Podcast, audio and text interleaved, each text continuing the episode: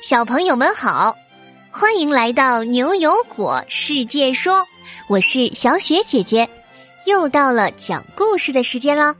不过，除了可以在公众号听的接下来的这篇故事以外，你还可以在我们的微信小程序中听到另一个故事哦。在那个故事里，牛牛、悠悠和果果为了寻找传说中的宝藏，在神秘森林里发现了一个怎么爬也爬不完的天梯。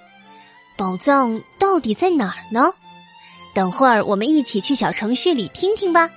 现在就让我们进入今天的故事吧。今天故事的名字叫做《植物园的怪玉米》。哇这些植物真美呀！悠悠一边穿梭在一片茂盛翠绿的植物里，一边感叹着：“原来呀，三个小朋友今天来到了乌丸先生家的植物园。这个植物园一年只会开放一天呢。这里有各种各样的植物。”高大的树扎根在泥土里，娇贵的兰花种在花盆里，还有一片绿茵茵的松软草地。三个小朋友正一边走一边欣赏植物，忽然，一个巨大的玉米急匆匆地与他们擦肩而过，差点把悠悠撞翻了，还吓了果果一跳。牛牛连忙扶住了悠悠，纳闷的嘟囔说。天哪，这是什么东西啊？玉米怎么会在路上走来走去的？还差点撞上了我们，是传说中的玉米精吗？没想到牛牛说的话被那颗巨大的玉米听见了，他立刻停下了脚步，转过来。原来这个巨大的玉米不仅会走路，而且还有脸有鼻子有嘴巴的。他的玉米须动了动，对着三个小朋友说：“别碰到植物，别伤害植物，植物会感觉到。别碰到植物，别伤害植物，植物会感觉到。”他说的这些话怎么听不懂呢？悠悠疑惑的问：“这个大玉米在说什么呢？植物会感觉到是什么意思啊？”玉米一直重复这段话，根本没有回答悠悠。牛牛悄悄对其他两个小朋友说：“嗯，我想，他想说的应该是植物也有痛的感觉吧？”啊，不会吧？植物也会觉得痛的吗？对啊，最近的一个研究说啊，植物其实能感知到它们的叶子受到了攻击，这种时候啊，它们的叶子里就会释放出一种信号，用来提醒其他的叶子有危险来了呢。正在说话时，他们突然听见乌丸先生的助手阿莲阿姨在背后招呼他们：“嘿，三个小朋友，你们也来了呀！”可奇怪的是，听到阿莲的声音，那个大玉米像是被针戳中了一样，吓得跳了起来，然后落荒而逃。不一会儿，就消失了踪影。三个小朋友只能先放下讨论，转身去向阿莲阿姨问好。阿莲阿姨笑眯眯的看着他们，摸了摸他们的脑袋，亲切的问。你们今天也来参观植物园呢？植物园好玩吗？植物园的确很好玩，有很多我们没见过的植物呢。只是刚刚那个大玉米有些奇怪，您认识它吗？为什么它一看到您就跑了呢？阿莲阿姨摇了摇头，表示不认识。他看三个小朋友还在疑惑刚刚的事儿，就给他们介绍起植物园来。阿莲是乌丸先生的助手，对这个植物园的路线和多样的植物可以说是非常了解了。果果和悠悠很快就被阿莲详细的讲解吸引了注意力。牛牛虽然还在好奇刚刚的事情，如果玉米不认识阿莲阿姨，为什么要躲着她呢？但是他也不得不暂时放下念头，认真听起阿莲阿姨的介绍来。阿莲给他们带了一段路，介绍了最新奇的几样植物后，就说自己还有许多工作要忙，和三个小朋友道别了。三个小朋友继续走在植物园的大道上。果果走了一会儿，就觉得无聊了。哎呀，呃，这些植物我们刚刚都看过了呢。哎，牛牛哥，悠悠，那边有条小路，我们走那条路吧，说不定能看到很珍贵的植物呢。果果在两棵非常茂密的大树间找到了一条小路，小路几乎被旁边的草遮盖住了，特别的难找。三个好奇心旺盛的小朋友拨开杂草，顺着小路越走越深。旁边的树也越来越多，这里反倒像是野外，一片寂静中，鸟儿不停的鸣叫着。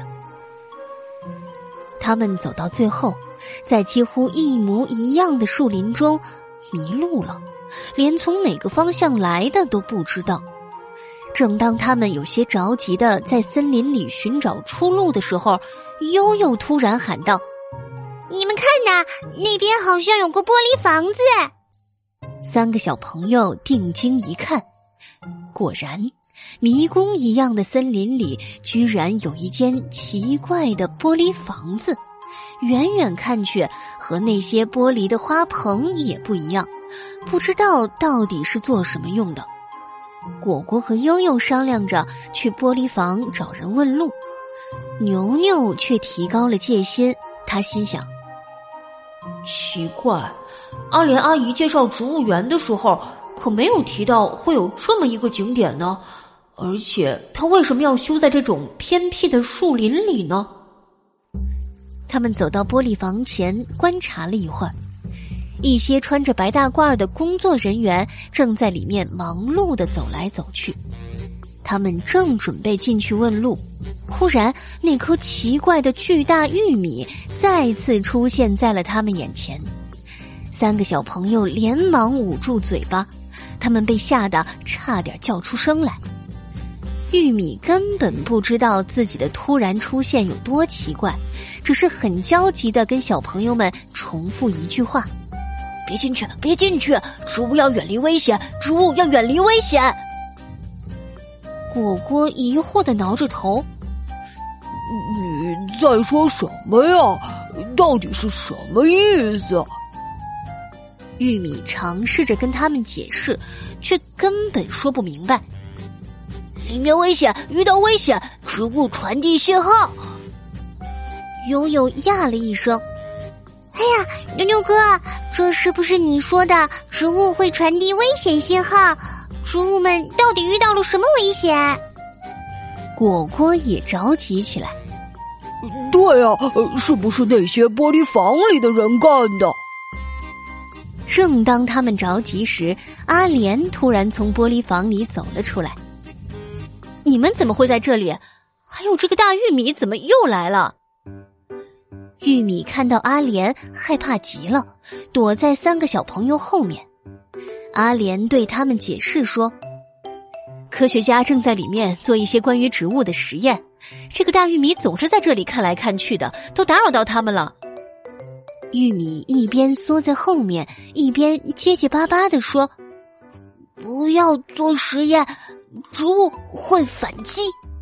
反击？你们这些小植物会什么反击啊？”牛牛摇了摇头说。阿莲阿姨，您不知道，植物们也有防卫和反击的方法的。如果叶子被动物们吃了，它们可以在植物里传达危险信号，让没有被攻击的部分迅速做出防御的反应呢。果果听着牛牛哥的解释，觉得好神奇啊，自己之前也不懂呢。啊，植物也会做出防御的样子吗？他们会怎么防御呢？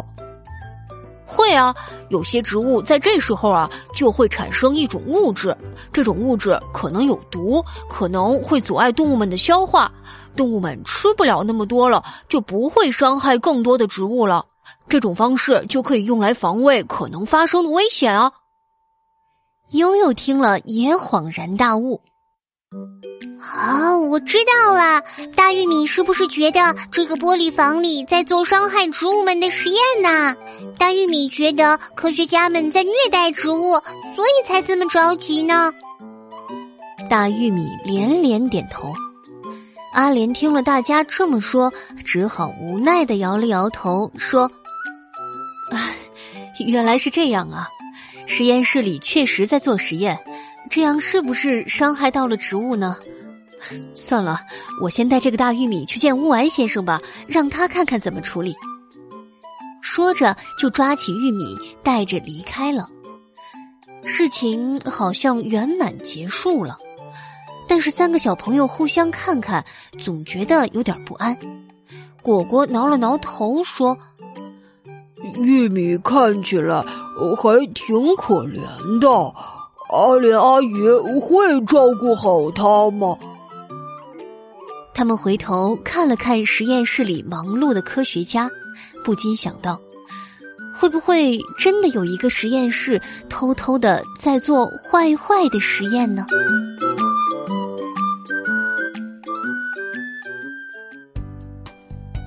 好了，植物园的怪玉米这个故事就到这里。现在啊，果果要请教小朋友们两个小问题哦。植物们会感到痛吗？植物会怎么反击的呢？快进入牛油果世界说微信小程序的答题页面，告诉我们问题的答案吧！期待你精彩的回答哦！只要回答问题，你就能获得牛油果果实，然后在牛油果王国里给你的小伙伴买食物、买衣服和各种好看的装扮呢。昨天一共有四百八十八位小朋友来牛油果世界说的微信小程序回答了《细胞大战》这个故事的问题，大家快到微信小程序里面听听傲然、西西、海洋、凯航、子阳、韩宇、臭豆腐、如玉、春芳、呱呱是怎么说的吧。好了，我们下周同一时间不见不散。